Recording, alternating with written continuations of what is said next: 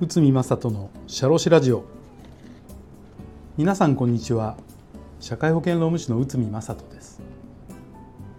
この番組では私内海が日常の業務や日常のマネジメントで感じたことをお話しさせていただいております。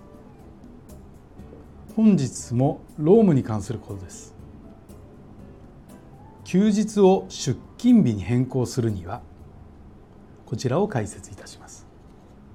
これもちょっと質問というかご相談を受けたことがあります。ちょっと具体的にお話しさせていただくとまあ8年前業績が良かったので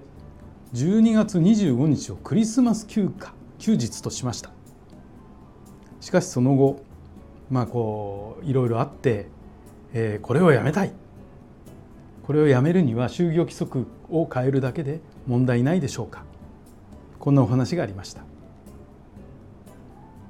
通常の祝日以外に会社独自の休日などを作り運用している会社も結構多いです。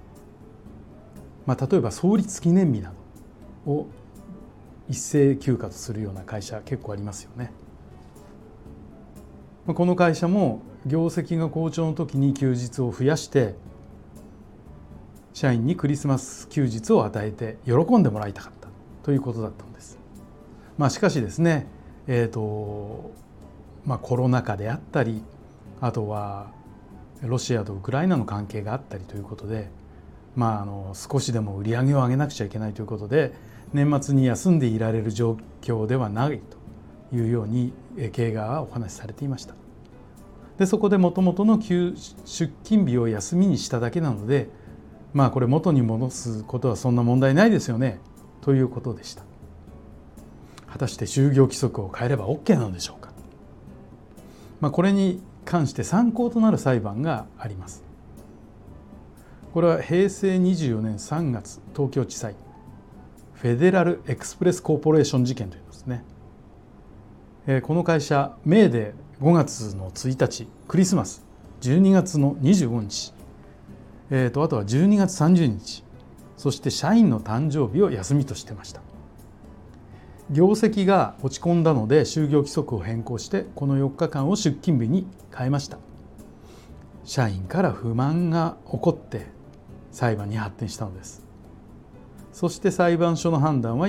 次のようになりました。休日の変更は社員にとって不利益変更となる。休日を削減するだけで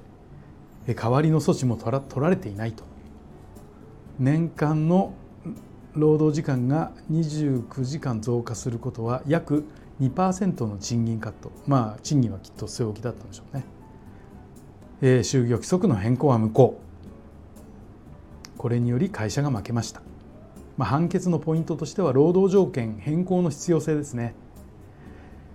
確かに業績悪化が認められても休日を増やし休日をやめてまで社員に不利益をかぶせる必要はなかったんじゃないかと。あとは会社と社員の間で話し合いが十分ではなかったと。それと,、えーと、代替措置代わりになるようなものが取られていない。単に労働時間が増えるだけということになる。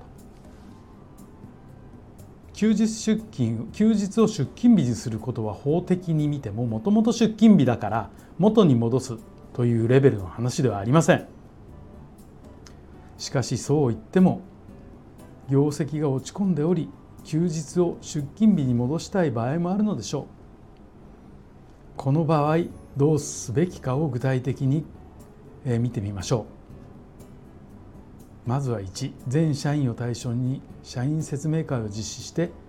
変更する必要性を伝える。2番目会社と社員代表と話し合いを持つ。3番目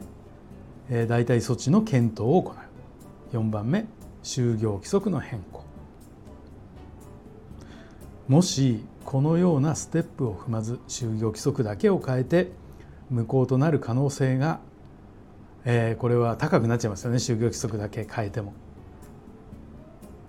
本当に必要であれば会社の実績に合わせて変更するということになればあやっぱりしかるべき手続きが必要となってきます。ですのでここの部分はしっかり押さえていただければと思います。はい、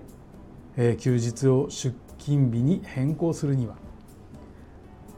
仮に、えーと、もともと休みだっただからもともと出勤日を休みにしてそれを元に戻すんだからというような判断ではいけないということですね。お休みに出てきてもらうためには先ほど話した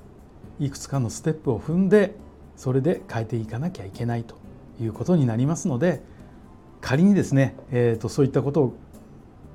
必要に迫られて検討しなくちゃいけない皆さんは、えー、今日のお話をですねちょっと参考にしていただければと思います。本日もお聴きいただきありがとうございました。